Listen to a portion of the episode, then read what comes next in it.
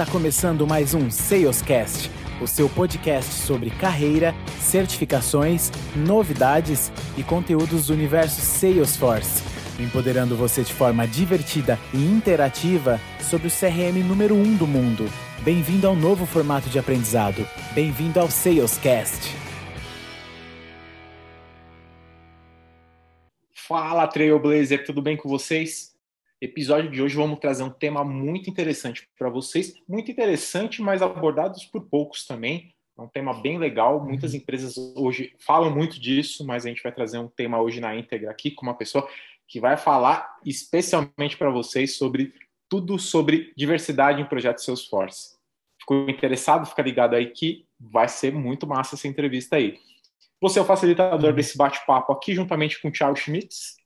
Fala pessoal, tudo bem? Guilherme Monteiro. Fala, Trailblazers, tudo bem com vocês? Não faz nem tanto tempo assim, na é verdade? E nos bastidores, como sempre, Bruno Passos, Brunão, Tayan Guerra, Rafaela Monteiro e a Laís Torres também fazendo todo, trazendo todo esse conteúdo aqui para vocês também. Antes da gente começar a nossa entrevista, você já conhece a InnoLevels, a empresa perfeita para profissionais de tecnologia, principalmente Salesforce. Deseja trabalhar com grandes projetos em CRM? Venha fazer parte de uma equipe pronta para entregar grandes resultados. E no Levels, tecnologia aplicada por pessoas para pessoas. Nossa convidada de hoje é a Yasmin Vitória. Yasmin atualmente ela é Associate Success Guide na Salesforce. Possui grande experiência com atendimento ao cliente, customer service, é, relacionamento, marketing, formada em administração. Ela também tem um reconhecimento, inclusive esse reconhecimento agora foi é um reconhecimento recente, ela vai contar um pouquinho para a gente, que é um, uhum. um, reconhecimento de Equality Champions, acho que da própria Salesforce. Ela vai contar aqui na íntegra para vocês aqui sobre, sobre essa conquista aí. Yasmin, seja muito bem-vinda, muito obrigado pela participação. Obrigada, Fê. Olá, Trailblazers, olá todas, toda, todos e todes. Prazer estar aqui com vocês. É, obrigada pelo convite, Guilherme, Felipe, Thiago, o pessoal aí que está nos bastidores, orquestrando todo esse evento.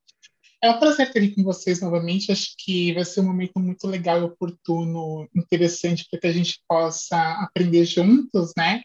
E falar um pouquinho sobre as nossas vivências, oportunidades, desafios, empregabilidade, importância da diversidade e inclusão é, sobretudo dentro do mundo corporativo, no espaços de trabalho, né, a importância disso em relação a, ao certo a ser feito, né, em relação à sociedade, em relação à conscientização dessas pessoas diversas que precisam, sobretudo, ser incluídas dentro desses espaços que durante muito tempo foram renegadas. Né? Então, acho que a gente tem um papel coletivo enquanto pessoas é, que está no poder de decisão, que está no poder aí mais está no espaço privilegiado. E aí acho que a ideia é como que a gente pode refletir um pouco sobre isso, né? Não é sobre culpa, né? Não é sobre você se culpabilizar pela dor do outro, né? Mas você saber que a gente faz parte de uma estrutura, né? E essa estrutura ela privilegia um, né? E destrói outros, né? Então, acho que como que você enquanto dentro desses espaços de poder você consegue ajudar outras pessoas, porque realmente o mundo ele é nada mais que colaboração. Isso. Com certeza, e que excelente spoiler você já deu aqui para gente, vai ser muito bom mesmo essa essa nossa, nossa entrevista, o que você até comentou, né? A, a, ideia não é o que você cria empatia, porque você, por mais que você tenha um pouco de empatia, você nunca vai saber o que aquele outro está sentindo, você nunca sabe do, das experiências, do que aquela pessoa de fato vive. Então, acho que é bem legal que você, que você vai trazer aqui para gente. E como, como já de costume aqui, trazer um pouquinho para vocês é, da, no, da música, claro, da, da, da, nossa convidada aqui. Que música que você deixa aqui para os nossos ouvintes, Yasmin?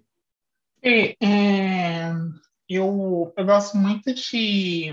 Não sei se vocês já ouviram esse gênero, né? Acho que acredito que seja um pouco novo, mas é um gênero chamado de trap, uh, que, enfim, deriva um pouquinho do R&B dos Estados Unidos, enfim, mas traduzido aqui para as questões um pouco mais sociais brasileiras. Então, eu gosto bastante de trap e rap. E uma das pessoas, enfim, que eu tenho escutado bastante, cuja música é, enfim, me chama bastante atenção é do Felipe Rett.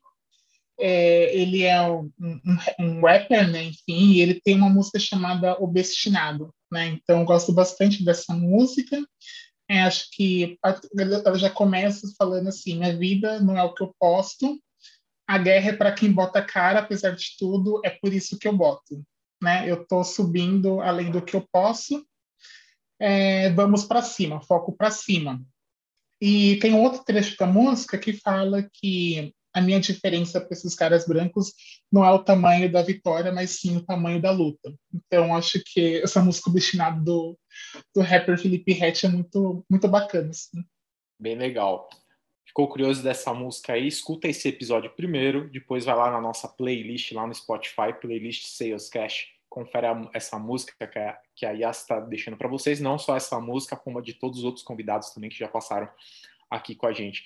Yas, que frase? Você já deu duas, duas frases praticamente, mas que frase de impacto você, você considera e você compartilha com os nossos ouvintes? Ah, frase de impacto, acho que não foi eu que coloquei assim. Eu tenho um, o Jorge Paulo Leman sempre fala assim, é, aliás, em várias ocasiões ele sempre diz que sonhar grande e pequeno dá o mesmo trabalho. Então, é a frase que eu levo para minha vida, assim. E outra, aí tem uma outra frase que eu faço um paralelo que eu sempre falo, que é não confundir humildade com mediocridade. E realmente isso eu nunca fiz na minha vida e eu acho que é isso que faz com que a gente mova, né? A gente não aceitar aquilo que tudo bem, talvez você tenha nascido com aquilo, mas você não é obrigado a morrer naquela condição. Enfim. Bem legal, Yas. Obrigado por compartilhar aí.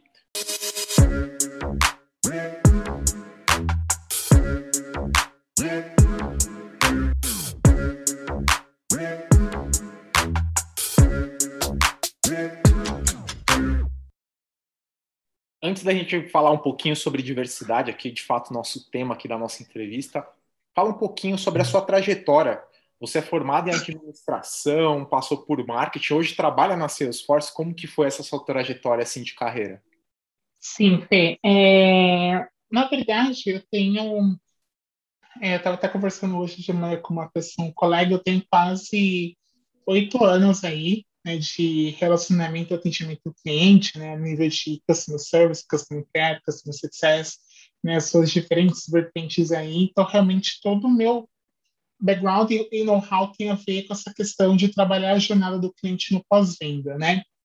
É, tenho muita vontade de colocar um pouquinho o pezinho em vendas, mas realmente toda a minha expertise ela vem em, em dar o melhor é, atendimento possível para o cliente, ajudando na sua jornada, agregando valor através dos meus engajamentos e atendimento, né? Então, antes mesmo da Salesforce, eu já trabalhei em outras grandes empresas também, sempre dentro dessa mesma estrutura de pós-venda, né? Eu acho que foi a partir dos anos que eu fui ganhando essa senioridade aí para poder, de fato, agregar valor e fazer com que o cliente ele tenha investimento daquilo que ele comprou, daquilo que, que ele está usufruindo, né? que no caso é a nossa plataforma. É, eu me Fiz a faculdade de administração de empresas, antes eu tinha feito tecnólogo também administração, sempre dentro também dessa parte. É, ainda não fiz uma pós-graduação. E ali eu já sabia que realmente eu queria sempre dentro dessa vertente da área de negócios, né? E aí a área de tecnologia foi um desafio para mim, porque eu vim de quase cinco anos de uma empresa de due diligence né, americana também, uma empresa multinacional americana. E, assim, apesar de também ter a tecnologia ali dentro do core dela, é, não é, é aquilo que a gente hoje trabalha dentro da Salesforce. Então, realmente, eu confesso que é a minha primeira empresa, enfim, aí gigante de tech, na qual estou inclusa, e está sendo um desafio bastante gigante, assim. E aí, depois dessa empresa de consultoria do diligence, eu fui numa empresa do Grupo Abril, uma revista, uma publicação bastante conhecida ali na área de marketing, e aí, querendo mais, eu falei assim, nossa, eu quero voltar para uma multinacional, né, porque realmente foi um período ali que eu tive um problema com a minha família, né, onde também foi a questão da minha transição de gênero começando numa outra multinacional que eu estava, e aí eu sabia que ali eu não conseguia, não conseguiria, enfim, ser Yasmin lá dentro, e aí foi tudo ao mesmo tempo, né? Eu já querendo fazer essa transição trabalhando ainda, e aí ficando com medo de pedir as contas uh, e como que seria a minha recolocação, ao mesmo tempo com conflitos internos familiares em casa.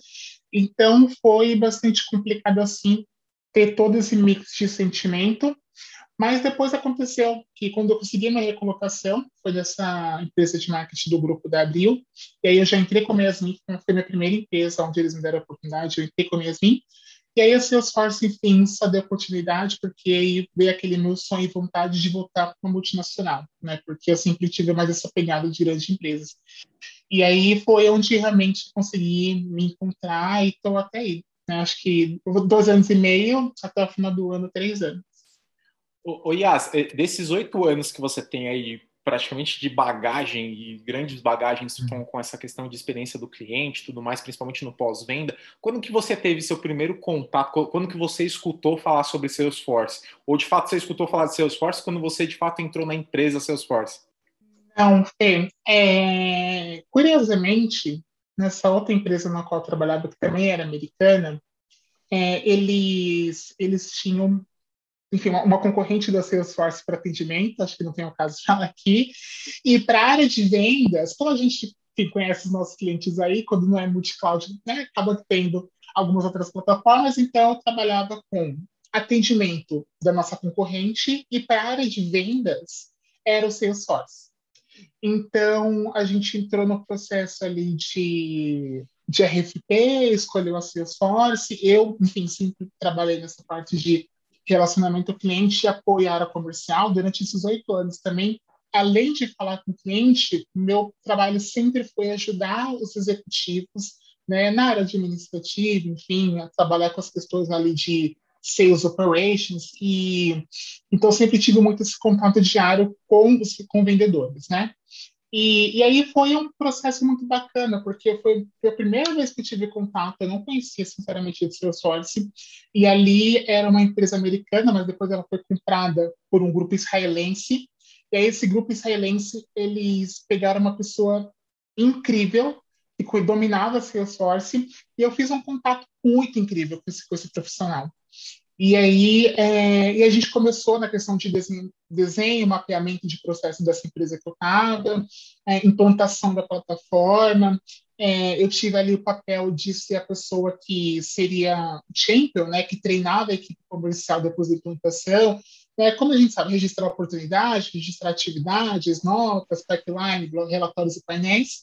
E ali foi meu principal contato ali com a Salesforce. Assim, não cheguei a implementar, mas cheguei a fazer parte do fluxo de desenho de negócio da empresa que estava querendo implantar.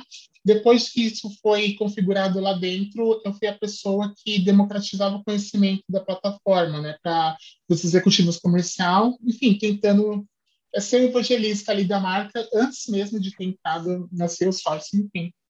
E aí, quando eu entrei na empresa, inclusive foi esse um dos, dos pitches que eu usei na entrevista, enfim, né, que realmente eu fui essa, essa pessoa que trabalhou ativamente, eu já fui cliente da empresa, né? Então eu sei outro lado quais que são os desafios de você implementar, implementar uma plataforma, um CRM, e enfim, também como é a questão de você trabalhar nessa questão de digitalização com pessoas, que acho que é o mais difícil, né? Você realmente mudar a cultura, mudar paradigmas, ter novas formas de se fazer então, isso realmente foi o que me motivou e que fez com que eu, enfim, estivesse aqui.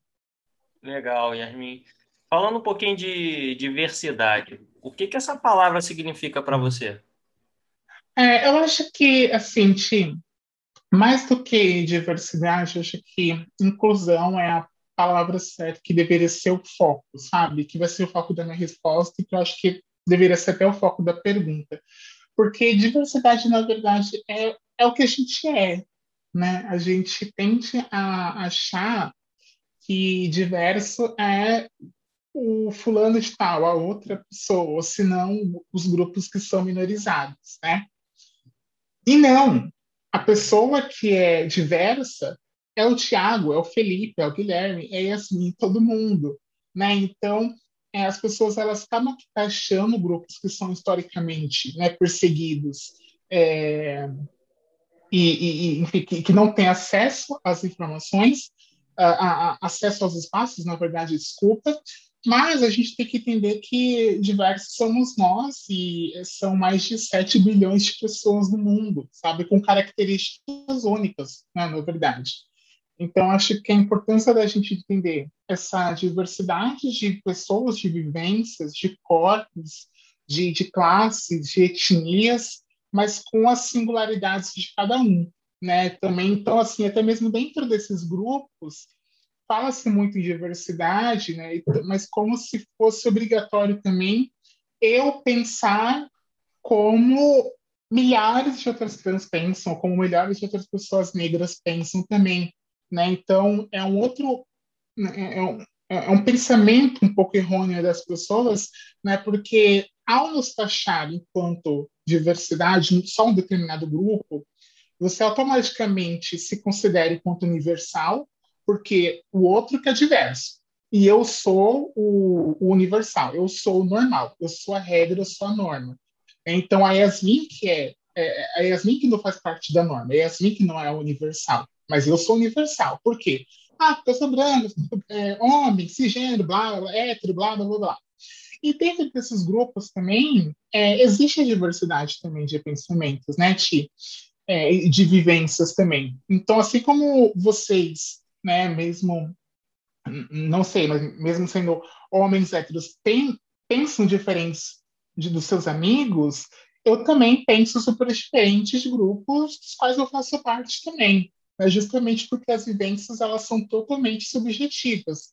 Né? Então, não espera de mim falar ou pensar igual outras pessoas negras ou outras pessoas trans, né? justamente porque a gente parte de lugares diferentes, né? apesar de que algumas dores e opressões se aproximam, mas a gente é diverso até nisso, né? nessas singularidades que realmente nos distanciam também em uns pontos. Mas falando, enfim, em relação a, só voltando à questão que eu comentei, acho que é importante mais a gente falar de inclusão, né, porque justamente é, acho que esse, aí que está o desafio, né, da gente colocar toda essa diversidade que existe no mundo inteiro, né, que por muitas vezes, na maioria, na verdade, é colocada para debaixo do tapete, é silenciada, para que realmente consiga adentrar nessas empresas, consiga ter acesso, consiga ter isenção. Acho que esse é o maior desafio, na verdade. Oi, Yas, e para os nossos ouvintes que possam não ter familiaridade com o tema, né? Eu sei que é um tema muitas vezes muito mais falado do que praticado, a gente vai falar um pouquinho lá na frente sobre isso, mas é, o que significa a sigla LGBTQIA+. Legal, Gui. É... Bom, na verdade, não existe um único jeito certo de se falar. Né? Acho que, óbvio, a gente tem, sempre tem que estar atento né, atenta e atentes a esse a, as novas e, e, muitas vezes desconhecidas que não são novas né, identidades de gêneros, né, expressões também e, e orientações é, e a gente realmente saber que todas elas são válidas e legítimas, né? Confesso para você, até fazendo um ponto daquilo que eu comentei antes, que não vou ser hipócrita, não sei de todas, tá? Mas o que eu posso falar para você que eu acho que é o, é o core e o que precisa ser passado para a audiência aqui. É, LGBTQIAP+, por exemplo, e quando você pega esse mais, ele engloba as suas mais diversas variedades de identidades, expressões e orientações, é, acaba se misturando muito o conceito, né, e você coloca numa mesma caixinha várias coisas. Né? Então, é, a pessoa, por exemplo, que se identifica enquanto uma pessoa é, trans, ela automaticamente ela tem que ser hétero, né? Porque ela fez uma transição, ela está afirmando outro gênero dela, o verdadeiro gênero dela, e automaticamente ela tem que gostar do gênero oposto? Não. Né? Então, por isso que, só para deixar um pouco claro, essa questão da, dessa mistura né, que acontece dentro dessa sopa de letrinhas e que realmente faz necessário a gente saber que uma coisa é a forma como você se sente, outra coisa é a forma como você se expressa, outra coisa é as pessoas que você pelas quais você se sente atraída. E quando eu falo atraída, é, sexualmente, amorosamente, uh, mentalmente, todos os entes que vocês possam imaginar. Então, por que, que eu estou falando isso? Uma vez que é diferente identidade de gênero com é, aquela pessoa que você se sente atraída, ou a forma como você se expressa, a gente não pode automaticamente afirmar que uma pessoa trans ou travesti, por exemplo, ela gosta de outro homem. A gente não pode falar, por exemplo, que uh, um gay ele é só um, um homem cisgênero, que, enfim, que se identifica com o gênero que ele foi atribuído ao nascer. Porque podem existir, por exemplo, homens trans gays, por exemplo, e que ele se identifica enquanto homem, mas ele gosta de outro homem também. Então, assim, só para tangibilizar um pouco o assunto para vocês. É, ah, então você fez uma transição de gênero, afirmação, depende muito desse termo, tá? Depende da pessoa. Tem pessoas que não gostam de falar transição, tem pessoas que não gostam de falar troca de gênero, enfim. É, existem vários estudos, várias consultoras que podem falar melhor sobre isso, não só a pessoa melhor para falar sobre isso. É, eu falo, no meu caso, transição sim, principalmente afirmação de gênero, eu acho que eu sempre bato na tecla, mais do que a transição, eu bato na tecla da afirmação, que eu acho que é o mais difícil aí.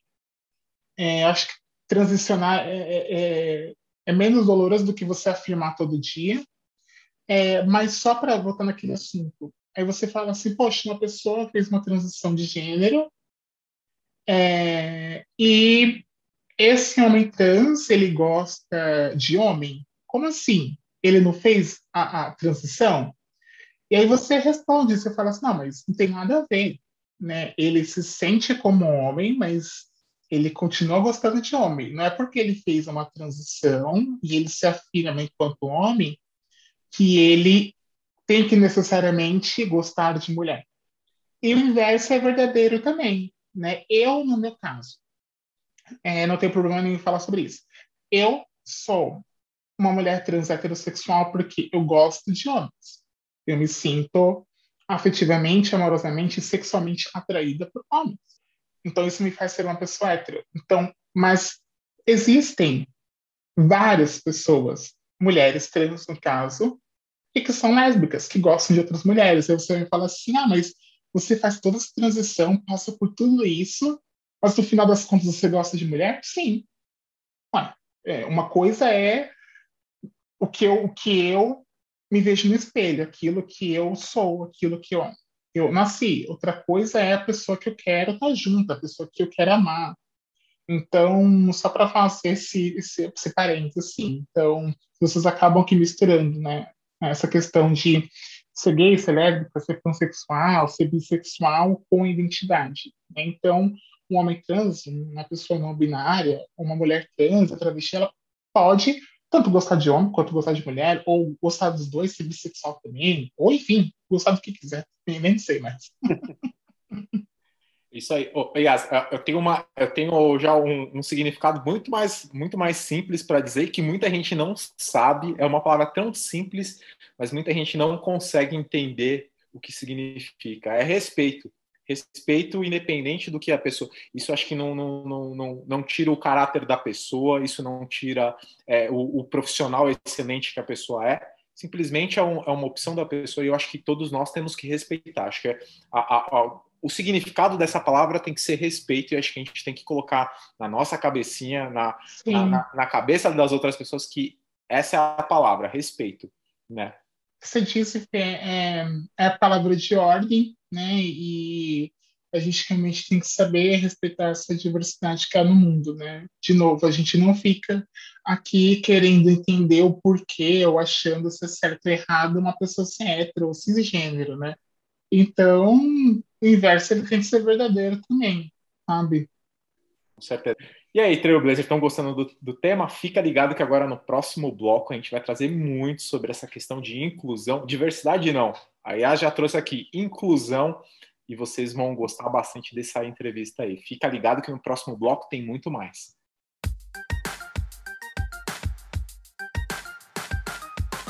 A InnoLevels é a empresa especializada para o seu projeto em Salesforce. Com mais de 250 mil horas em projetos no segmento, entregamos resultados incríveis com uma filosofia focada na excelência do atendimento e que entende a importância de um CRM em nossos clientes. Conheça a InnoLevels.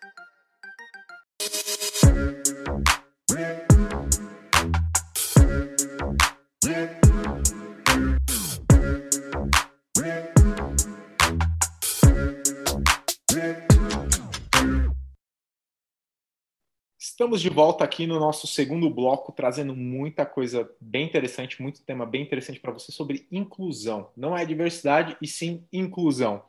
Yas, em pleno século XXI, você acredita que ainda uhum. haja muito preconceito por parte das empresas nessa questão de inclusão? E aí eu digo preconceito, e aí para os nossos ouvintes aqui, é, não, não, é preconceito de falar, porque hoje muitas empresas colocam, né, que contrata, é a mesma, é a mesma coisa aquela pessoa que faz uma doação e posta a foto para falar que doa, mas de fato ela não está doando com o coração, tem sempre o preconceito ali. Você acredita que em pleno século XXI muitas empresas ainda têm esse preconceito de contratação? Ah, Fê, é, total. Assim, a gente, na verdade, sendo bem sincera, é, a Salesforce e outras empresas é fora da curva, na verdade. Não dá para a gente ser hipócrita, a gente achar que o mundo está resolvido porque a Salesforce faz algo, né? Enfim, porque senão as estatísticas não estariam comprovando o número de pessoas que estão em situação de marginalidade, né? Ou que são silenciadas, né? Enfim, que realmente não têm oportunidades. Então, é, isso infelizmente ainda é uma realidade, eu acho que é um, é um papel muito, sobretudo, das empresas grandes, né, multinacionais, porque isso já tá, esse tema já está mais amadurecido lá fora, né, a gente lembrando que a questão de localização tem que ser levada em, muito em conta. A gente está localizado no território é, latino-americano, então a, a realidade aqui é totalmente diferente de uma realidade europeia, norte-americana, né? Então, países onde realmente uh, já existe muitos direitos assegurados, né? principalmente para gays, né? E alguns outros para pessoas trans também, é, para pessoas gays cisgêneros no caso.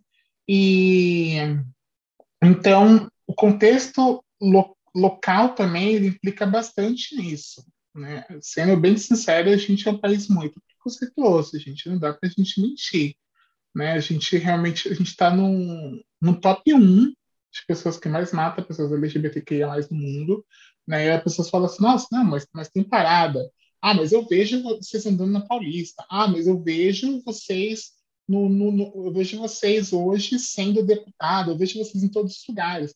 Porque só assim que a gente realmente começar a pleitear pelos direitos. Né? E mesmo assim, a base de grito, de paulada, de, de xingo, a base de, enfim, de sangue para todo lado, porque é, essa é a realidade. Então, assim, as empresas, na verdade, elas são um reflexo da sociedade, nada mais. Né? Então, você tem é, executivos de RH, redes de RH, pessoas de RH que reproduzem comportamentos LGBTfóbicos, machistas, racistas. Então, é, não são as empresas, são as pessoas que estão dentro dessas empresas, né? Enfim, são os dois, na verdade.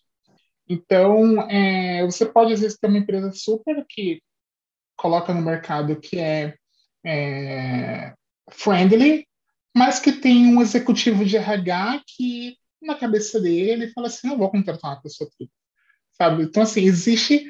É, até essas pessoas que são tomadoras de decisão são pessoas que nos barram, que nos barram muitas vezes.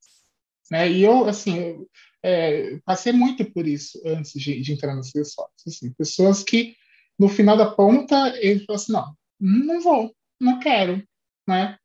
É, então, acho que isso vem sendo bastante empurrado por uma cultura estrangeira, né? Principalmente as multinacionais, elas têm levado isso muito em consideração.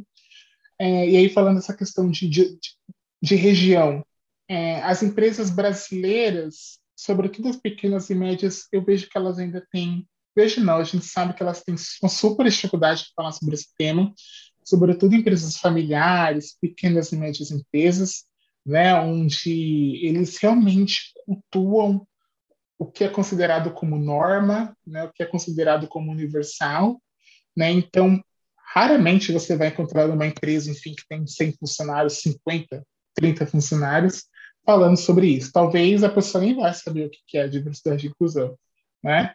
É, então, isso vem sendo impulsionado pelas grandes corporações, de novo, por auxílio muito do, desse empurro que o pessoal de fora da matriz exige que as suas filiais no mundo inteiro comecem a disseminar e falar sobre isso. Né? Então, não foi a Salesforce do Brasil que começou com isso, foi a Salesforce dos Estados Unidos que no mundo inteiro depois disseminou conhecimento. Né? E assim são outras outras grandes empresas, as suas matrizes que trouxeram para cá, não foi o contrário, né? Então, é, é um desafio, sim, das empresas ainda trabalhar nessa questão. É, acho que também, tirando essa parte do negativo, a gente está avançando bastante no tema, mas ainda os números, eles são, são negativos, não tem como você mentir. Né? Porque se você realmente parte para a demografia, para as estatísticas de tudo isso, você vê claramente, né, é, até em fotos dos sites da empresa, até é, em qualquer coisa que você vê, que aquilo que está sendo falado na prática, de fato, não está sendo colocado. Né? É, isso vai ser da noite para o dia? Isso vai ser fácil? Não, porque é muito também fácil ficar falando aqui, até porque a gente está falando que é um, são anos né, de, de uma cultura, de mindset, enfim, que está errado, mas que são anos que ficou enraizado, é uma cultura opressora, é uma, é uma cultura que os nossos pais nos ensinou, nossos avós, os executivos e diretores e heads dessas grandes empresas foram ensinados com comportamentos LGBTfóbicos. Então, assim, não é, não é da noite para o dia que a gente vai realmente se desconstruir.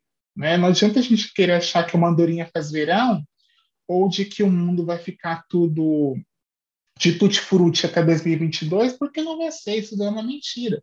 Não, mas isso também não, não justifica e não te dá aval para que você faça comportamentos é, e que tenha comportamentos preconceituosos, racistas ou LGBTfóbicos. Né? Não é porque, ah, é, ah, eu fui ensinado assim, ah, mas as empresas que eu passei sempre foram assim. Tá, mas você tem acesso a conhecimento, você tem acesso à informação. Né? Para de jogar também toda a culpa no sistema. Né? Para de jogar toda a culpa no governo. Para de jogar toda a culpa no seu pai e no seu avô. Né? Você tem que ser responsável por aquilo. Né? Então, acho que é, é um trabalho de formiguinha, Fê, assim, até que as empresas realmente sejam acolhedoras ao ponto de entender que todas as pessoas, as vivências e corpos são válidos, né? E acho que é por isso que e é legal porque uma empresa vai puxando a outra, né? Então isso vai criando um ecossistema sadio, mais uh, acolhedor, e vai fazendo com que outras ou médias ou grandes empresas realmente falem assim, olha, esse é o meu fornecedor, olha o que o meu fornecedor está fazendo. Né? Ou se não, esse é meu cliente, olha o que esse meu cliente está fazendo, vamos fazer aqui. Então, assim, eu acho que ao mesmo tempo que o mal ele influencia, o bem ele influencia também. Oi, Yas, e no seu ponto de vista, por que, que as empresas devem ser mais inclusivas? Ah, e ah, primeiro que é o certo a ser feito, né? Então, acho que o certo a ser feito ele é inegociável. Né? A gente está nem falando só da questão né, do que a gente vai chegar, mas de fazer o que é certo. Né? Então, de novo, ah, sempre foi assim, mas sempre foi assim, foi errado. Né? Se a sua empresa está 100 anos viva, 100 anos aí faturando bilhões, tudo bem, mas ela está faturando bilhões em cima de, de, de, de enfim, oprimindo algumas pessoas, né? ou se não, não oprimindo, mas não dando oportunidade para outras pessoas. Então, ah, mas a gente cresceu. Não importa, mas cresceu sem ajudar outras comunidades, outras pessoas. Até quando você vai ser assim, né? Então, é, eu acho que é isso, né? A gente realmente trabalhar nessa questão de, de entender o quanto que a gente pode ser vocal, ser intencional e agir realmente a favor de todas as pessoas. Aliás, é quebrar o complexo de Gabriela, né? Eu nasci assim, sempre fiz assim, vou morrer fazendo assim. Tá totalmente errado isso, né? É a mesma coisa de uma pessoa que constrói casa, construiu casa a vida toda e ela construiu a casa com a parede torta. De fato, ela tá certa porque ela fez isso a vida toda? E se a gente traduzir isso para a empresa, de fato, por mais que a empresa tenha um lucro exorbitante, tenha uma participação de mercado totalmente grandiosa, mas o que de fato ela está revertendo isso para a comunidade de maneira geral. Uhum. E somos todos pessoas iguais que temos que ter de fato todas as mesmas oportunidades.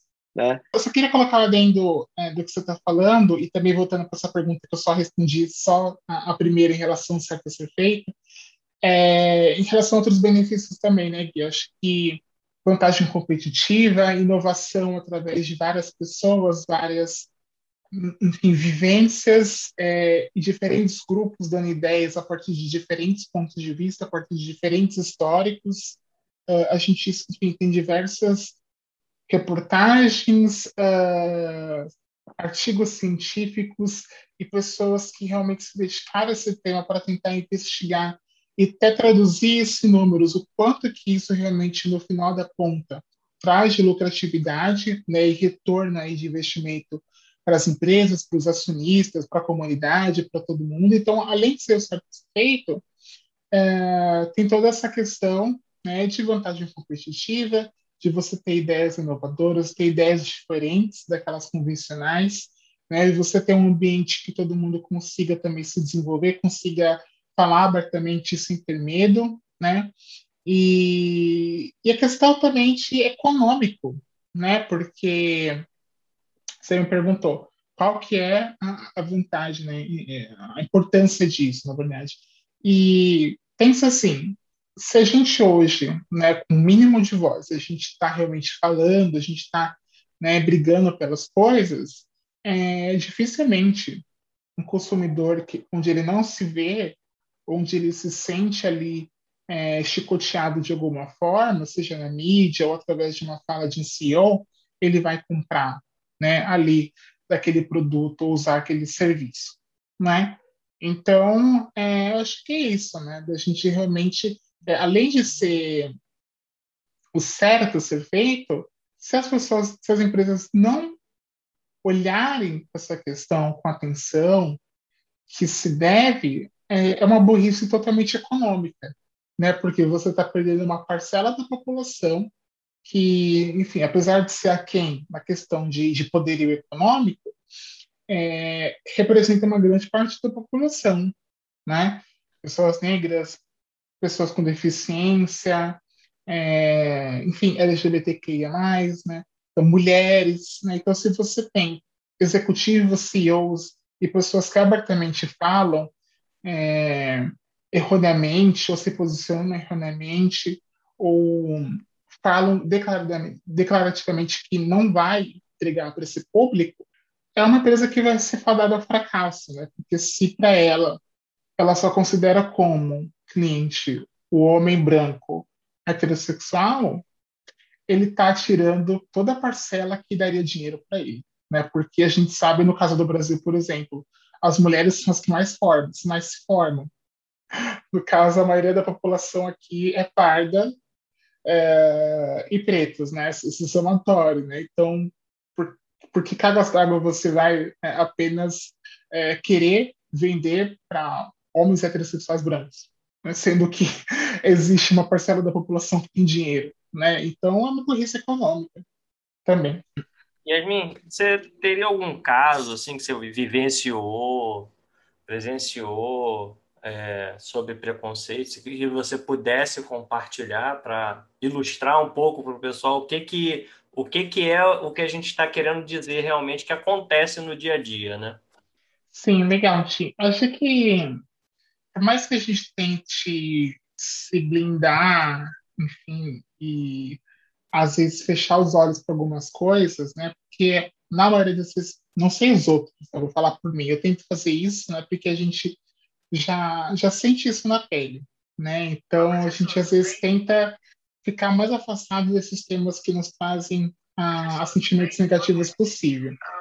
É, então, atira a primeira pedra de que o LGBT ou a pessoa negra, enfim, que não tenha passado por uma situação, né? Eu, no meu caso, confesso para vocês que 24 horas por dia, 7 dias da semana, eu sempre brinco que é 24 por 7, né? Óbvio, né, eu, no meu caso, é, apesar de que eu estou tentando expor mais as minhas vulnerabilidades, eu tento não deixá-las muito à mostra, né? Então, eu sempre... Dificilmente vocês vão me ver falando no LinkedIn ou falando nas minhas redes sociais sobre as minhas mazelas, sobre, é, sobre coisas que dói, porque a gente já vive isso. Né? Então, para mim é muito custoso, para mim é muito difícil ficar escrevendo sobre isso. Eu admiro quem o faça, mas eu, sinceramente, não gosto de escrever sobre as minhas vulnerabilidades e, e torná-las públicas. Mas nos bastidores isso acontece e eu confesso para vocês que é 24 por 7 tá? É, não, não, não existe um dia do ano que isso não aconteça. Né? Então, acho que até essa questão do, do home office, para a gente foi muito bom porque a gente se blindou de coisas como essas. Né? É, talvez seja até um, um assunto que para vocês você fala assim, nossa, nunca tinha parado para pensar. Né? É, para você seja muito novo vocês escutarem isso que eu estou falando, mas para a gente teve né, essa, esse momento um pouco mais de, de poder viver sem essas ameaças constantes, né? seja num táxi, seja no aplicativo, seja no transporte público, né? por conta que você está dentro do seu casulo e ali é um ambiente no qual você realmente não fica é, tão expostas, né? tirando as chamadas de vídeo ali que acaba que às vezes, é, enfim, dando, engatilhando algumas coisas. Mas alguns episódios, né, acho que, de novo, sempre aconteceram. E um exemplo, por exemplo, que eu sempre comento em algumas ocasiões, é quando eu, por exemplo, estava procurando recolocação há muitos anos. Né? Então, foi muito complicado, porque eu estava num momento de transição ali, de nome, de tudo. E, e pessoas recrutadoras que estavam ali me vendo é, no momento de pegar enfim, um cartão para passar na catraca, é, para poder apertar minha mão, me cumprimentar, para poder subir até o segundo, terceiro andar, enfim, que seja, para a gente poder sentar, para poder fazer a entrevista. Né, a pessoa, por exemplo, está ali no elevador, já declarativamente ali já olhando numa situação ali totalmente ali de, de apontamento, de julgamento. A gente sabe quais são os olhares maldosos negativos, né? ninguém, ninguém, é, ninguém é burro, enfim, e aí a gente é, vê o quanto que isso realmente é estrutural. Né? Você está ali de corpo e alma querendo dar o seu melhor para que você possa se candidatar, para que você possa, enfim, conversar com uma pessoa que você parte do pressuposto que é totalmente preparado para receber pessoas, independente de qual rótulo que essa pessoa tenha, e que você vê que a própria recrutadora ali não está preparada para receber pessoas, ou ela está preparada só para receber um tipo de pessoa. E esse tipo de pessoa não era a que estava na frente dela, que no caso era eu. Né? Então, é, isso, e eram muitas empresas, por exemplo, que pregavam sobre diversidade e inclusão mas que muitas das vezes contratavam terceirizadas, empresas terceiras que faziam processo. Né? Então, é, olha como que é importante você olhar a sua cadeia. Né? Então, assim como a gente fala da jornada do cliente, a gente também tem que pensar na jornada do empregado, na jornada do candidato também.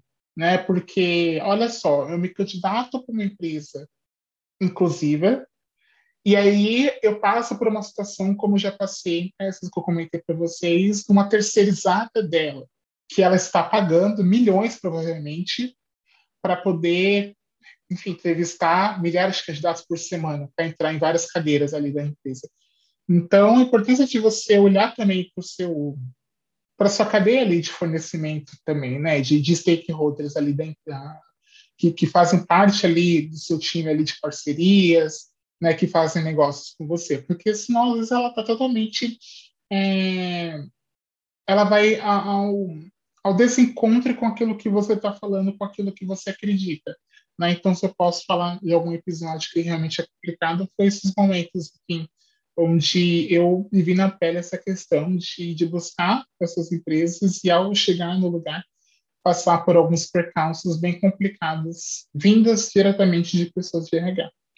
É, você trouxe, você trouxe uma, uma situação muito importante, eu acho que principalmente para as empresas, né? Porque hoje as empresas, quando ela vai contratar até mesmo um terceiro, um parceiro, né, que vai prestar serviço, ela foca muito na questão fiscal, né? Se tem, como que está a, a, questão da declaração daquela empresa, se aquela empresa declara ou não os impostos, mas ela não vai por trás da questão da cultura, quem de fato aquela empresa emprega, é, como que está o treinamento da, da, daquelas pessoas. Então, acho que é bem interessante isso que você trouxe aqui para a gente. E eu já até aproveitando um pouquinho sobre essa questão de, de falando de empresas, é, como que a gente poderia mostrar que a inclusão é uma responsabilidade da empresa? E lembrando que empresa, acho que você até trouxe aqui para a gente, não é empresa é uma, é uma pessoa jurídica, mas a empresa é formada por pessoas.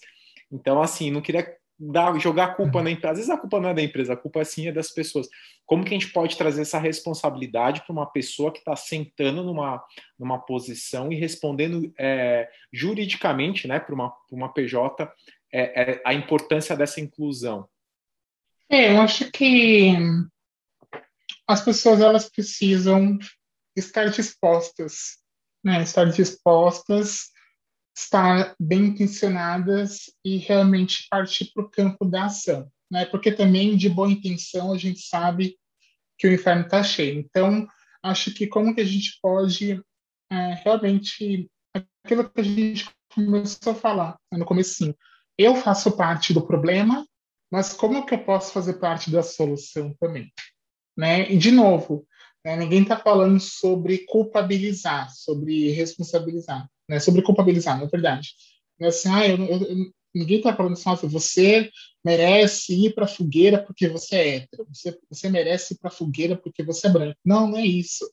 Né? Mas, assim, como que você, uma vez que você faz parte de um grupo que não é marginalizado, que não é morto todos os dias, que não é xingado todos os dias, que não passa pelo que eu passei nas entrevistas que eu fui, que não vai ser retirado seu currículo rasgado pelo fato de você. Então, como que você que já depende de tudo isso, que não vai te eliminar de nenhum, de, de, de nenhum processo seletivo, é, pode fazer com que outras pessoas sejam é, incluídas. Né? Então a gente não está falando sobre culpa, a gente está falando sobre responsabilidade. O que eu, nessa posição na qual me encontro, né, dentro desses espaços onde eu não sou é, marginalizado, onde eu não sou é, vítima de tudo isso que a gente está falando aqui, possa fazer com que outras pessoas possam ascender, possam entrar, possam se desenvolver, enfim.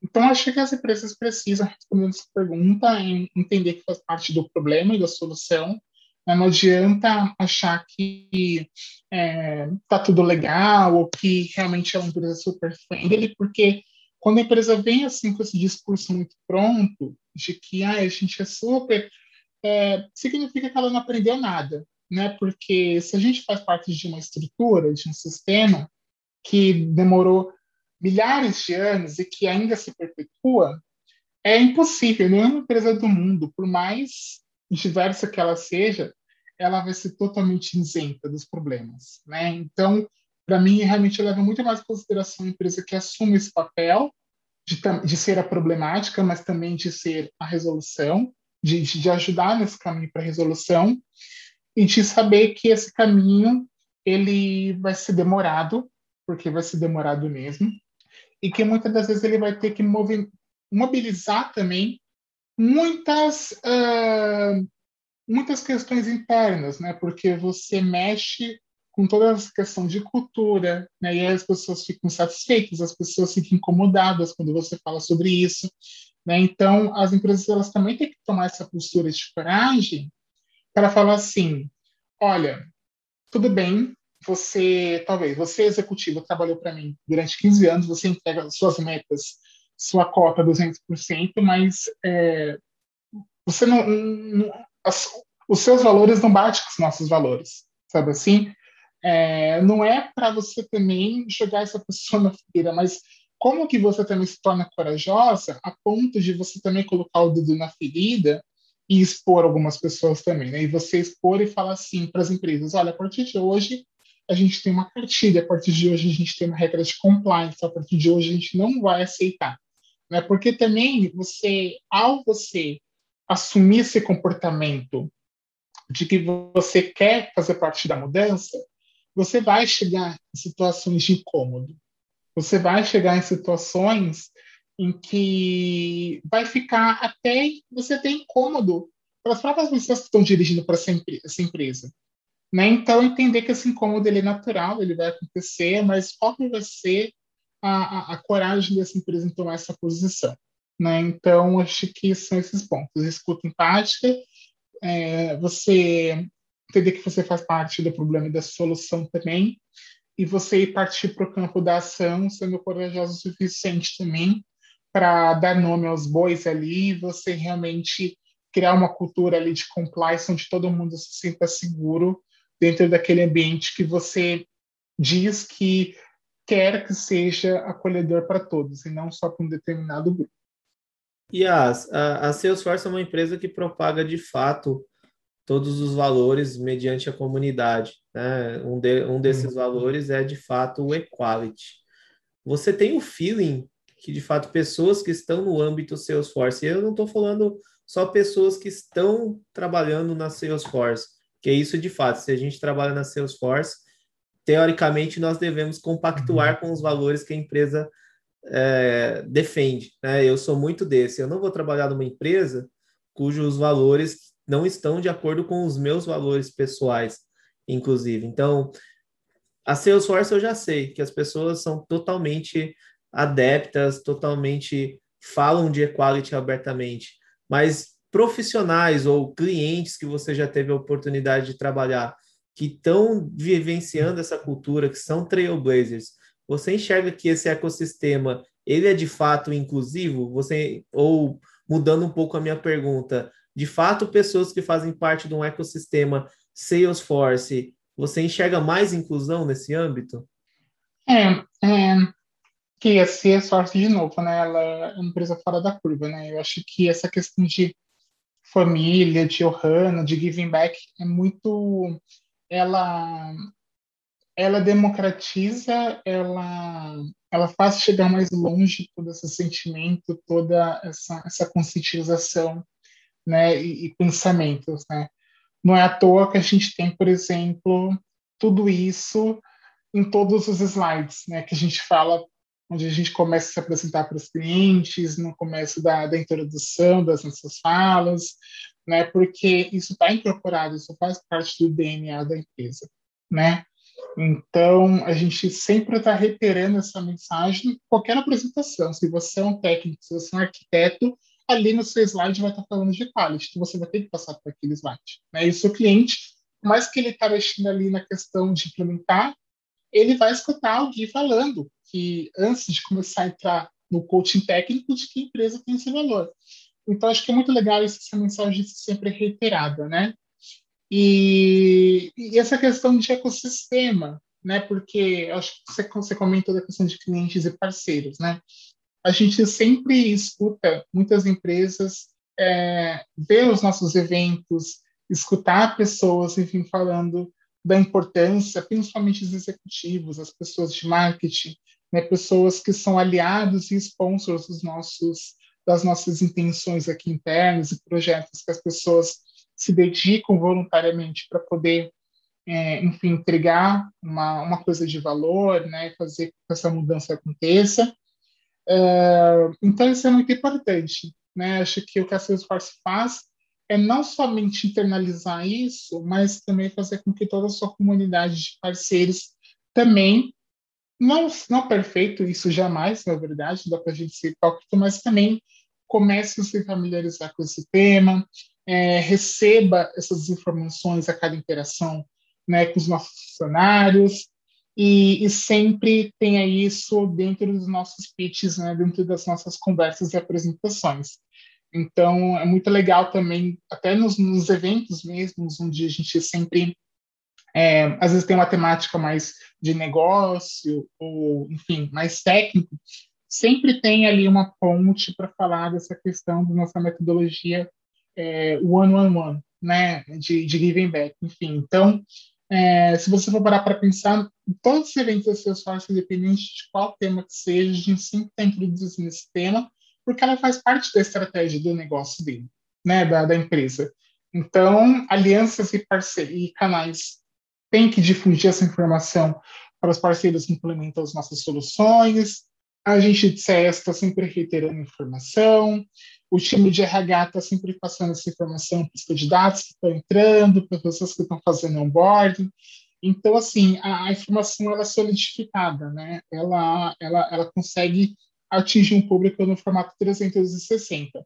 Agora, não estou também falando que é perfeito, não estou falando que é uma empresa que né, dispõe de tudo é, o, o, que representa aquilo que a sociedade diz. Né? Eu acho que, de novo, acho que nenhuma empresa está nesse patamar, talvez a gente não esteja, porque a gente é falho e as empresas são feitas de humanos que são falhos, é, mas como que a gente pode mitigar cada vez mais essas falhas? Né? Então, acho que esse é um trabalho legal do Salesforce, ela saber que ela não é perfeita, mas que ela está sempre ali mitigando e reiterando as nossas informações em relação aos nossos equality groups e tudo que a gente faz para ter uma sociedade melhor dentro da empresa. Yes, pegando um gancho um pouquinho de equality group, é, os equality groups voltados à diversidade e uhum. inclusão, há possibilidade de pessoas externas a Salesforce participar? Depende.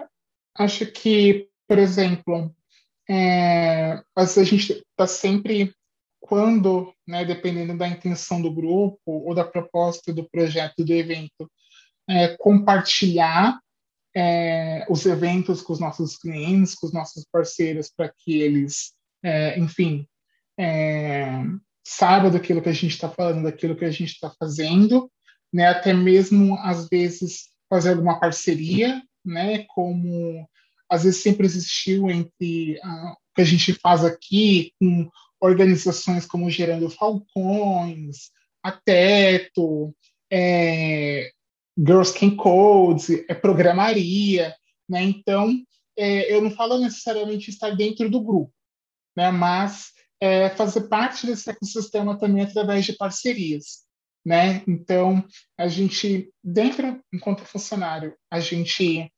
é, faz parte voluntariamente desses grupos, Uh, isso também é democratizado na mídia, isso é democratizado também até do Trailhead também, então todo mundo que quiser saber pode acessar o nosso site oficial, tanto do Brasil quanto internacional. Dentro do Trailhead também a gente também está lá, todos os grupos com todas as temáticas, é, enfim, que vocês precisam saber que a gente trabalha.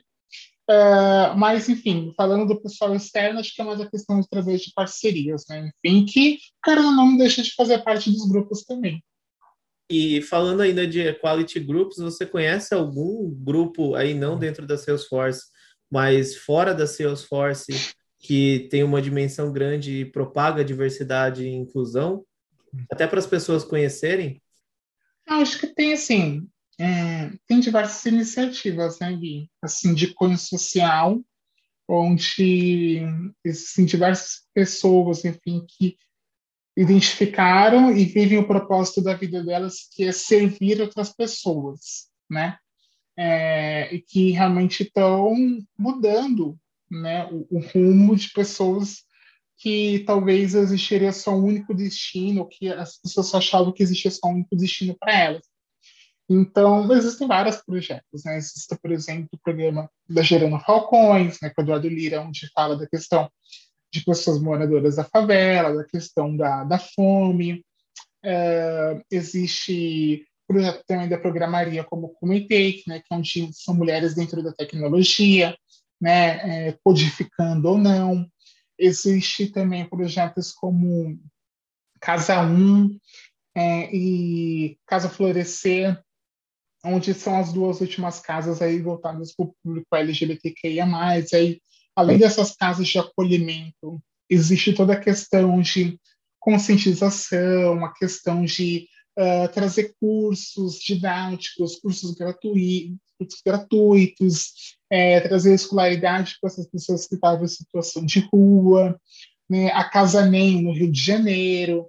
Né? Uh, então, assim, existe assim vários grupos sociais, entidades sociais e até empresas também do terceiro setor, é, onde tem um CNPJ ali e que onde o principal objetivo dela uh, é transformar vidas, né? Então existe todas essas várias outras opções aí, mas acho que é, principalmente esses que eu comentei, Casa Nem, Casa 1, é, Casa Florescer, que fica aqui na Zona Norte, voltada para a população de travestis e transexuais, é, enfim, e outras também, outras que visam aí a questão de diminuir a desigualdade social, de ajudar com que jovens, principalmente jovens negros periféricos, consigam sair, enfim, da, da, daquilo que foi colocado apenas como alternativa para eles, como possibilidade para eles, e comecem a estudar para entrar dentro das empresas, estudar, enfim. Então, acho que essas pessoas pesquisarem também, irem atrás, eles vão ver que existem várias iniciativas e, às vezes, a gente não precisa nem, só, nem contribuir necessariamente só com dinheiro. Às vezes é você fala assim, poxa, eu vou dar uma mentoria para uma pessoa, né? eu vou pegar, enfim, um jovem, né? e você escolhe né? É, uma pessoa. Né? Se a pessoa é branca, preta, amarela, gay ou não, acho que é, isso é, vai muito daquilo que você tem como intenção, né? Mas é, às, vezes só uma palavra suficiente para que a gente realmente consiga trazer possibilidades para algumas pessoas, né? Porque às vezes a gente fica assim, ah, não sei para onde que meu dinheiro vai. Tá bom, né? Apesar de algumas empresas elas deixarem bem explícitas né, a questão do demonstrativo financeiro delas, das ações que vocês fazem, a gente sabe que ainda existe um preconceito muito grande no país, né, de falar assim, ah, não vou doar porque eu não sei quanto meu dinheiro tem, o que é uma burrice. Mas, fala, tá bom, então talvez dedique o seu tempo, dedique o seu tempo. E a gente vai colocar o nome de, depois de todas as instituições que você comentou aqui na nossa descrição. Depois, se vocês ouvintes quiserem saber um pouco mais do trabalho que eles fazem, também é bem uhum. legal. Acessa aqui, com certeza vai ser um, um, um trabalho que é o que a Yas colocou, né? De é, as pessoas tentam sempre controlar, né? Quando você doa um dinheiro ou você dá um dinheiro, às vezes, para um morador de rua, você sempre fica, mas será que ele vai comprar comida mesmo? Será? Meu, a sua parte você fez. O que a pessoa vai fazer com o que, que ela recebeu, aí já é problema dela. Então não controle o que você fala. Faça o que está dentro do seu coração. Então acho que isso é muito importante. Ô Yas, fala um pouquinho só uhum. para a gente de qual, ou melhor, como que foi esse prêmio que você foi, esse reconhecimento que você ganhou aí da Salesforce agora no ano de 2021, esse Equality Champions, como, como que é? Uhum. Foi algum projeto que você elaborou e, e, e teve esse reconhecimento? Não, na verdade, é, eu acho que parte da nossa vivência e existência dentro do espaço mesmo, né? É, sinceramente, não, não consigo falar para você destacar nada mirabolante, sim. Mas acho que a questão da gente ser bastante vocal, né? Tem aquela frase assim, é, if you see something, say something, sabe assim? Então, é, aquilo, acho que também, além disso, da gente também externalizar é, e falar sobre os temas que se fazem necessários ser falados, né? Então, assim, 2019 é, foi muito importante porque eu, eu tive ativo em muitos eventos, é, muito onde time de relações públicas da, da empresa me ajudou bastante a fazer pontos com entrevistas, através de grandes matérias, veículos de comunicação, é, empresas nomeadas aí do jornalismo. É, e até mesmo eu mesmo, através das minhas conexões do LinkedIn, estive presente em muitas multinacionais, falando, conversando, naquela época presencialmente, 2020, 2019, falando sobre é, a minha vivência. Né? Eu, eu não ia para falar para dar aula. Né? De novo, eu não sou uma consultora de diversidade, eu, eu não sei falar tecnicamente sobre o tema, né? e não preciso. Mas todos esses eventos eu falava sobre a minha vivência, sobre a minha trajetória. Né? E isso também é considerado para a empresa uma forma de você ser vocal, de você falar né, dos seus, das oportunidades e desafios também. Né? E acho que foi bastante sobre isso, sobre a questão da gente poder compartilhar isso com o público, né, principalmente as oportunidades que foram dadas para mim no Salesforce. É, e aí originou, foi, foi o fato gerador para que o nosso presidente Fábio Costa pudesse, acredito que né, por todo um grupo aí de conselheiros também, de pessoas que acreditaram, acredito em mim também, é, em oferecer é, esse prêmio aí, que eu acho que essa questão de ser evangelista, né, da, da marca, aquilo que a gente vem fazendo, mas além disso, né, de você ser vocal, de você viver e respirar a cultura da empresa, né? Então, acho que é, bem por aí, mais ou menos. Legal, Yas. E aí, ouvintes, estão gostando do papo? Fica ligado aqui no terceiro bloco, que a gente vai trazendo mais um pouquinho de conteúdo para vocês, principalmente agora nessa parte de seleção, o que, que as empresas podem fazer, principalmente num, num processo seletivo, anúncio de uma vaga, e as vai dar algumas dicas aqui para vocês. E, e lembrando que, é, que é o que ela colocou, ela não é técnica, mas ela já vivenciou, e eu acredito, na minha visão, na minha ótica, que vivência vale muito mais do que, do que, é, que na verdade a prática vale muito mais do que a teoria. Né? Então, com certeza, ela tem muita propriedade para falar com você.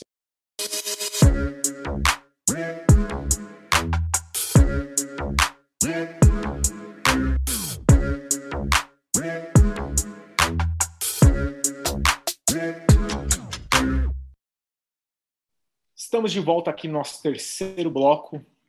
Bloco diferente dessa neste episódio, não vai ser o bloco Dicas de Ouro, vai ser o Dicas de Diamante aqui que a Yas vai trazer para vocês e principalmente para empresas. Yas, no seu ponto de vista, partindo do princípio de começando pelo anúncio, o que, que as empresas podem fazer para ser mais inclusivas, né? É, é, primeiro, se conscientizar internamente e, sobretudo, ir onde esse público, essas pessoas estão, né? de novo, é, não vai haver mudança se não houver incômodo, se não houver mudança de comportamento.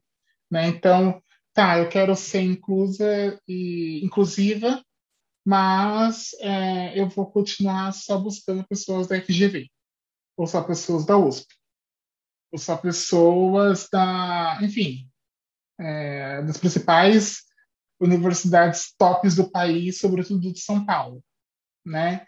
é, pessoas onde tiveram suas origens ali colégios particulares, ensino fundamental e ensino médio, né? É, então, acho que é complicado você que trazer esse, esse público diverso é, indo em pontos onde a gente não está, onde a gente nunca esteve, na verdade, né? Onde a gente fala de uma situação nacional onde muitos jovens evadem do ensino fundamental ensino médio, nem chegam na faculdade, tem muito problema de desistência por várias questões, porque precisa trabalhar com 10 anos, com 14 anos. Às vezes, aquele menino jovem, eu nem falo só menino negro, aquele menino jovem ali na periferia que tem que ajudar o pai e a mãe a trabalhar com 13 anos, né, e que aí tem que trabalhar 10 horas por dia, e aí tem que estudar à noite, né? E aí você fala assim, ah, mas eu fiz isso. Tá, mas você fez isso em qual ambiente? Né? Você fez isso, seu pai, seu pai ou sua mãe te buscando é, no colégio, de carro?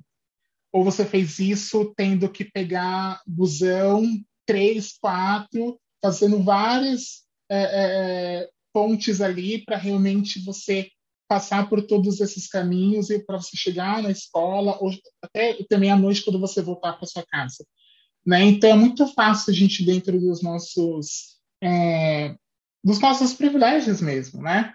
É, falar o que o outro deveria ter feito ou de que ele não se esforçou o suficiente, né? Ou que ele não foi sagaz naquilo que ele queria, né? Então existem muitas questões justamente porque a gente parte de pontos de partidas muito diferentes que faz com que realmente algumas questões sejam uh, um pouco mais dolorosas para grupos de pessoas, né? É, às vezes, até pelo fato de ter uma mãe, um pai, já é um, um privilégio, né? Porque quantas pessoas realmente é, tiveram, não, não, tiveram pais, ou não tiveram mães, ou tiveram sua família, seus pais ou mães assassinados, ou morreram por alguma questão, né? Ou, ou, ou enfim, é, ou às vezes tem um transtorno familiar interno, como bebida, como drogas, né? E aí você fala assim, ah, mas vai quem quer, sabe? É todo aquele contexto, ele é uma âncora que te puxa, te puxa para baixo, né? Então, se a gente fala assim, ah, é privilégio só de dinheiro, não, não é só isso. Às vezes é você ter comida no prato, né? Porque se você consegue ter mais de três alimentação, ou isso que é o mínimo, já é muita coisa para um Brasil que passa fome, né? É, então, acho que saber onde essas pessoas estão, é, ir até elas, ser intencional também na questão de desenvolvimento dessas pessoas também, porque muitas das vezes você também não vai ter pessoas totalmente prontas, né, e formadas e com toda aquela musculatura que você gostaria que tivesse para poder entrar dentro dessas empresas. Então você fala assim, como que eu, enquanto empregador, posso ser um agente de transformação para, além de incluir, ensinar e desenvolver essas pessoas também, né? Eu sei que isso é papel do Estado, né? Eu acho que é, a gente nem tudo deveria ser obrigação privada, né? E, e subjetiva particular nossa, porque de, novo a gente tem que saber que a gente vive numa comunidade. Mas se há essa deficiência e não é de agora, está é, tá mais do que na hora da gente realmente nos unir e parar de ficar esperando dos outros aquilo que a gente pode fazer parar de esperar só do governo, a gente, enquanto empregadores, a gente, enquanto pessoas que têm possibilidades, trazer para dentro de casa e falar assim, poxa, eu vou ensinar então esse jogo, né? É, quantas horas é, que essa pessoa chega até o escritório, né? Vamos, vamos entender o caminho dessa pessoa, né? Vamos, quais são os problemas que ela passa? Né? Eu, eu tive uma situação, por exemplo, até mesmo eu, né, é, bem no começo da Salesforce, enquanto estagiária, quando eu estava morando na periferia da, Zona Sul, é, e eu tinha um contato com outro estagiário e ele tinha muitos problemas em casa, muito problemas em casa. E aí ele chegava sempre assim, atrasado, ele tinha muitos problemas, é, ele, enfim, conseguia entregar direito. Mas é, o caminho dele, primeiro, a noite dele era totalmente turbulenta dentro de casa. O caminho, a trajetória dele da periferia da Zona Sul até a Berrini era totalmente assim louco. É aí que a gente fala da questão da empresa sair do patamar de conforto. Porque ela vai ter que entender também que ela vai exigir não só incluir, mas tornar as oportunidades equânimes, sabe? Porque existe diferença também aí, né? De você é, igualdade e equidade, né? Porque eu posso, por exemplo, é, falar que vou incluir jovens periféricos, São Paulo. Mas é, essas pessoas vão entrar e elas não vão ter o mesmo histórico que pessoas que vieram de um Dante Alighieri, por exemplo, de São Paulo. Mas que os dois são jovens. Os dois têm o mesmo perfil ali menos histórico. Mas como que você faz para, além da pessoa entrar, fazer isso daqui? Né? Então, acho que é essa daí, é você tornar, você ajustar as oportunidades, ajustar a conversa, você ajustar todos esses níveis para que você realmente faça com que essa oportunidade ela seja uh, ao ponto de que essa pessoa ela não se sinta só sozinha naquele lugar. Porque é muito ruim também isso, você entrar numa empresa e você não se sentir pertencente. Você entrar numa empresa e você fala assim, poxa, você nem espera os outros te julgar, você mesmo já se subjuga, né? Então, acho que existe todo um papel comportamental, psicológico das empresas também, né, e dessas empresas que praticam essa questão, que é propagar um ambiente seguro para que essa pessoa, além dela entrar, ela consiga se sentir à altura de todo mundo que está ali. Né? E isso vai exigir um, um, um, uma mudança de comportamento de todos os lados. Não somente do agente ali, da pessoa, mas também daquela, daquela pessoa que contratou aquele jovem. Né? Porque aquela pessoa que contratou aquele jovem vai ter que talvez ajustar o horário dela, porque, enfim, a distância do trabalho para casa é muito complicado.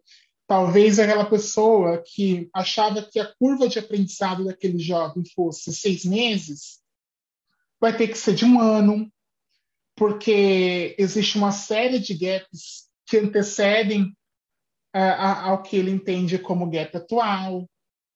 Né? Então, a empresa fala assim: poxa, eu estou trazendo essa pessoa, eu estou incluindo essa pessoa, mas dado que x, questões, a, a, a curva de rampa dela vai ser de um ano, não vai ser de seis meses. E aí você não vai querer essa pessoa porque ela vai tomar um pouco mais de tempo para aprender, para poder se profissionalizar, entregar aquilo que você está pedindo. Né? Então, como que além da inclusão você consegue ajustar essa, esses discursos, né? Pra, e, e, e, e todas esses, essas questões de funções para que a pessoa ela se sinta totalmente apta a partir daquilo que você fez para que ela se sinta totalmente pertencente. Uh, e também da questão de escuta empática. Né? Acho que as empresas elas querem muito falar, elas querem muito enfim, divulgar as coisas, mas pouco se escuta, sabe? É, então, acho que criar essa, essa habilidade de escuta empática, né? de você é, entender o seu colaborador, entender uh, as questões que antecedem ser um funcionário, né? entender também até a demografia, a estatística daquele grupo marginalizado, que, minorizado que você está contratando, né? Você ir em eventos, você participar de, você escutar podcast, você ler entrevistas que falam sobre trajetórias de superação, você ver organizações, como comentei para vocês, que estão fazendo um papel social no terceiro setor, sabe? Então, vai ser difícil um executivo de RH querer, por mais bem intencionado que ele seja, ele não parar para escutar. Vai ser difícil uma, uma, empresa fazer essa mudança se ela não está escutando quem precisa ser escutado. Então, acho que esses são os principais pontos que a gente tem, precisa e deve comentar aqui. Escuta empática, criar um ambiente seguro, uh, ir até onde essas pessoas estão, sair da sua zona de conforto e quinto ponto, criar um ambiente seguro, porque de nada adianta você entrar se você sabe que você vai ser retaliado, que você sabe que você vai ser é, vai sofrer uma sanção lá dentro. A pior coisa que tem é você achar que você está num ambiente legal e você não poder falar, você não poder, enfim, ensinar aquilo que você pensa, você não poder vestir aquilo que você quer, você não poder se expressar aquilo que você, uh, enfim, como você se sente, porque talvez aquilo vai ser suficiente para você, talvez não ser demitido, mas talvez de você ser deixado de canto, talvez você não ser considerado para futuras promoções, talvez para você não ser considerado para ter conversas de desenvolvimento de carreira, porque a pessoa já está te pré-julgando ali. Então, acho que esses são os principais pontos que a gente pode falar. Legal, Yas. Falando um pouquinho agora de mudando totalmente o assunto aqui, acho que depois dessas cinco dicas aqui que você deu, acho que fantásticas, é, não só para as empresas, para as próprias pessoas, sociedade, eu acho que tudo uhum. engloba tudo, né? Inclusive é o que você até comentou, né? De não, não precisa doar dinheiro, mas sim às vezes você doar um pouco do seu tempo, doar um conhecimento às vezes você acha que o, o você não está perfeito ou você não está 100%. Às vezes o seu 50% vai ser 200 para uma pessoa que às vezes não, não, não tem conhecimento algum. Então, a, acho que trazer um pouco dessa, desse, ou melhor, desse, dessa conscientização para as pessoas, acho que é, é muito importante. E obrigado por compartilhar com a gente aí todos esses cinco, cinco pontos, cinco importantíssimos pontos aqui. Yas, falando um pouquinho de podcast, aí você até comentou um pouquinho de podcast, leitura, eventos, o que, que você anda lendo, escutando ou é, assistindo ultimamente? Ah, Fê, eu eu tenho engraçado, né? Eu, eu tenho, eu falei para vocês que eu passei nos últimos anos falando bastante nesses eventos, né? Porque as pessoas têm me perguntado agora, ah, é, você sumia das redes sociais, é que eu era muito ativa realmente, né? Até no meu Instagram também, no LinkedIn. E eu tô no momento, assim, de mais escutar, sabe? É, do que só falar, assim. Sei da minha importância de falar, às vezes eu sou a única nos espaços, e às vezes, assim, se eu não falar, não vai ter ninguém para falar por mim, porque você é a única trans que eu vou estar ali naquele lugar, então eu tenho que fazer meu papel, por, por mais que seja cansativo. Mas eu tenho parado para escutar bastante, é, observado pessoas com diferentes pontos de vista também. É, então, assim, eu tenho acompanhado, por exemplo, pessoas que falam da, do movimento antirracista. Eu tenho acompanhado, por exemplo, também é, algumas mulheres executivas uh, que vieram de diferentes pontos de partida que enfim, estão sempre empoderando outras mulheres também. Uh, tenho e tenho lido também, por exemplo, estou lendo agora A Coragem de Ser Perfeito, né, da, da Brené Brown, né, onde fala sobre uh, a coragem de você expor as suas vulnerabilidades, né?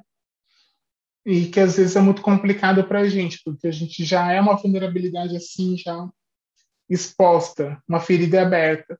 Mas eu tenho lido bastante assim, é, Brené Brown, acho que ela traz bastante essa perspectiva de você não ter medo de você também falar dos seus insucessos, de você não ter medo de falar dos seus fracassos, e que também é, é muito importante. Eu gosto da leitura dessa, dessa escritora porque ela fala também que quem está na arena é quem merece levar os, os créditos. Quem está na arena é a, a pessoa que está suando, que está tomando porrada, e que está escutando o desaforo é o verdadeiro valente, é o verdadeiro corajoso. Por mais que ela esteja ali, pingando o suor, sangrando, com todas as feridas ali, para todo o público que está sentado vendo você sangrar, mas esse é o verdadeiro corajoso. Né? E os críticos que estão sentados na plateia, para mim pouco importa, né? E eu acho que isso muito fala muito sobre mim, assim. Eu sou uma pessoa que eu sou muito, enfim, por conta da minha condição, ah, eu fico muito exposta né, em todos os lugares. Na rua, é, no banco, no shopping, no restaurante, dentro da empresa, em reuniões. Eu sou uma pessoa que sou vista. Né? É, mas eu não ligo para as críticas é, porque justamente porque eu sei que eu estou na arena, entendeu? E eu sou a pessoa que estou exposta ali, com todas as minhas armas ali. Então, quem não estiver na arena comigo, eu não quero perto de mim, sabe? Eu não vou considerar as críticas de pessoas que estão na plateia sentado, porque os, os créditos, eles são meus. Mesmo que eu esteja chorando no final do dia, os créditos, eles devem ser só meus. Os créditos não são de pessoas que estão achando, subjugando coisas de mim. Então, assim, ler mulheres como a Brené Brown é muito importante, também de Jamila Ribeiro também, né? Acho que é uma escritora negra, enfim, filósofa, professora, uh, enfim, que fala bastante sobre feminismo negro, é importante também da gente destacar, uh, enfim, uh, essa questão de que ainda há uma, uma equiparação a ser feita ainda, né, entre mulheres brancas e mulheres negras também, então eu tento mesclar essa, essa, essas leituras assim. E, obviamente, também está sempre atento às coisas que, que vêm sendo feitas, né? Assim, de atividades sociais, né? Como, por exemplo, da Gerando Falcão veio recentemente a questão do, do corona no paredão, né? Até ajudei ali. Então, assim, é tudo é a gente tentando se atualizar e ficar a par das coisas para que a gente possa realmente fazer parte e ser uma agente de transformação, né? Com certeza, Yas, bem legal. E, inclusive, tenho até uma outra frase também, tô um pouco tô um cara reflex, de, cheio de reflexões hoje aqui, mas é árvore que dá fruto leva pedrada. Se você é uma árvore seca, ninguém vai lá jogar pedra para tentar tirar fruto. Mas se você gera fruto, com certeza vai ter pedrada. Então, se você está na arena, se você não quer estar tá na arena, ou melhor, se você sofre, se você se vitimiza de estar na arena, você não merece estar lá. Você tem que estar lá no, no, na zona dos críticos. Então, se você de fato está na arena, bem legal. E Yas, obrigado por compartilhar isso daí também com a gente. Yas, como que faz para os nossos ouvintes aqui quero bater um papo com você, quero trocar uma ideia com você, me interessei em, em, em alguma coisa que você falou, quero dar um elogio. Como que faz para eu encontrar você nas redes? Bom, Fê, é, eu, de novo, comentei para vocês que eu estou bastante isenta, assim, principalmente por conta da saúde mental, assim, então eu tenho me isentado bastante de participar de, de, de eventos nos próximos meses, né? É, mas é, qualquer conversa é bem-vinda. Acho que esses momentos também da gente poder se acolher em outras pessoas é importante para que a gente não fique sozinha 100% do tempo. Então, não significa que eu não estou disposta à conversa. Mas os canais podem ser, por exemplo, o LinkedIn, né, Yasmin Vitória. Uh, o meu Instagram é yasmin.vitóriaoficial. Uh, enfim, acho que são os principais dois canais, enfim. Mas acho que o LinkedIn, principalmente, assim, é onde pelo menos eu tenho estado todos os dias, justamente para ver essas movimentações que estão acontecendo dentro do espaço de trabalho. Uh, e fica à vontade da gente poder conversar, trocar, compartilhar potências, vivências, acho que é importante. E mais é importante também que as pessoas saibam que existem pessoas né, com as quais a gente pode conversar para a gente é, aprender mais profundamente sobre os temas. Né? Eu sempre comento né, que, por exemplo, a gente não é uma enciclopédia, a gente não, não é Google. É, eu, eu, eu tem muita coisa que a gente discorda e concorda dos grupos do qual a gente faz parte, né? É, tem muita coisa que eu acho que você, que por mais que você tenha uma boa intenção, existem várias pessoas com propriedade para poder falar sobre vários assuntos, né? Então, se é tema racial, né, existem várias consultoras, né, como Empregue Afro, é, Ana Minuto, Patrícia Santos, é, para falar sobre é, mulheres na tecnologia, várias outras mulheres. Tem a Iana, Helena Trajano, do Grupo Mulheres do Brasil. Ah, preciso é, entender um pouco mais da questão LGBTQIAP+.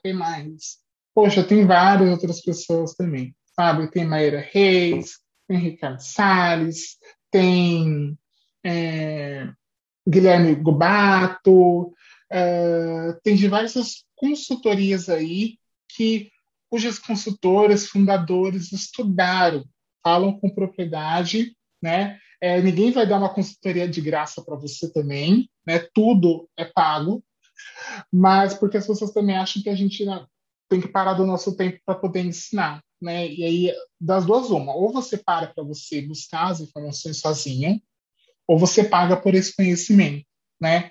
Então o que eu posso oferecer para as pessoas é, é falar sobre como que a gente pode se suportar é, através das nossas vivências, né? E como que a gente pode se acolher, né? Através de coisas que, enfim, de assuntos que nos aproximam, de assuntos que as pessoas talvez queiram compartilhar, ou que elas queiram entender como que eu passei, como que eu tenho uma dificuldade, oportunidade. Eu acho que é muito legal a gente buscar essas histórias de superação. Mas ensinar mesmo o meu LinkedIn realmente é, não, não tem esse, esse, perfil, porque justamente eu peço para que as pessoas busquem pessoas capacitadas nesse tema de diversidade e inclusão e que tem esses nomes brilhantes que eu citei aí que estão à disposição. Mas, de qualquer, forma, pode em contato que a gente pode trocar vivências e trocar afetos também. Legal, Yas. Esquece de adicionar a gente no LinkedIn também, o meu é super fácil, Felipe Moreno. Se você colocar Felipe Moreno Salescast, vai ser o primeiro que vai aparecer. Me adiciona lá, a gente troca uma ideia também. Se você quiser também no Instagram, felipemoreno.br. Simples assim. Tiago, como faz para encontrar você? Facinho, facinho. Tiago com H, Schmitz, S-C-H-M-I-T-Z. Molezinha, viu? Escrevo assim desde criancinha e não erro. Gui, como faz para encontrar você? Meu não é desde criancinha, mas consegue me encontrar, Guilherme Monteiro, Salesforce, qualquer rede social. O canal Salesforce Brasil também é facinho, facinho. Maravilha. Não esquece de adicionar lá no LinkedIn também os nossos parceiros aqui, como sempre, dando todo o apoio para a gente aqui lá nos bastidores. Bruno Passos, Tayan Guerra, Laís Torres e lá no Instagram, adicionar Rafa Monteiro, que é a nossa editora aqui, Rafa CL Monteiro, ela que faz todas as edições e entrega esses vídeos bem legais no YouTube para vocês. Espero que vocês tenham gostado desse episódio. Não esquece de adicionar a gente em todas as redes lá, dar seus comentários, site, fanpage no Facebook, e aí Gui, obrigado, fanpage no Facebook, lembrando disso, Instagram, Twitter, tudo arroba Salescast e também arroba canal Salesforce Brasil, facinho de você encontrar a gente por lá. Este episódio é um oferecimento dos nossos parceiros da Inolevos. A Inolevos é uma empresa que oferece soluções, serviços e consultoria em TI com uma equipe multidisciplinar capaz de entregar resultados com agilidade nos projetos de Salesforce, integrando com outras tecnologias também. Conheça a Inolevels, já agradecer eles aqui pela parceria, como sempre, aqui desde o começo com a gente aí. Para você que está escutando esse episódio pelo Spotify, não esquece de clicar no botão seguir Toda vez que sair um episódio novo, você vai receber uma notificação. Para você que está curtindo a gente pelo iTunes, deixa as suas cinco estrelinhas. Além de ajudar muito a gente, a gente vai contribuir com todo mundo aí. Claro, deixa seu comentário lá também. Espero que vocês tenham gostado. Yas, muito obrigado aí pela, pela parceria, pelo, pela entrevista, pela aula, por, por compartilhar essa vivência aí fantástica. É, parabéns por, por, por a iniciativa, por tudo aí. É, muito obrigado mesmo. Bom, Fê, é, obrigada a vocês todos, a toda a audiência também que pôde uh, dedicar, investir do seu tempo para a gente poder aprender juntos aqui. Eu acho que, como sempre, é uma troca recíproca né, de informação. Né? E, de novo, a gente fica sempre à disposição para poder trocar afetos e vivências também. É, muito obrigada pela oportunidade de a gente poder externalizar aqui aquilo que a gente acredita, aquilo que a gente, enfim, tem como propósito de vida, acho que é essa questão de conscientização e tornar o mundo melhor para todo mundo. É, sempre lembrando que não existe nós sem nós, né? Então, acho que não dá para a gente querer incluir sem considerar o todo.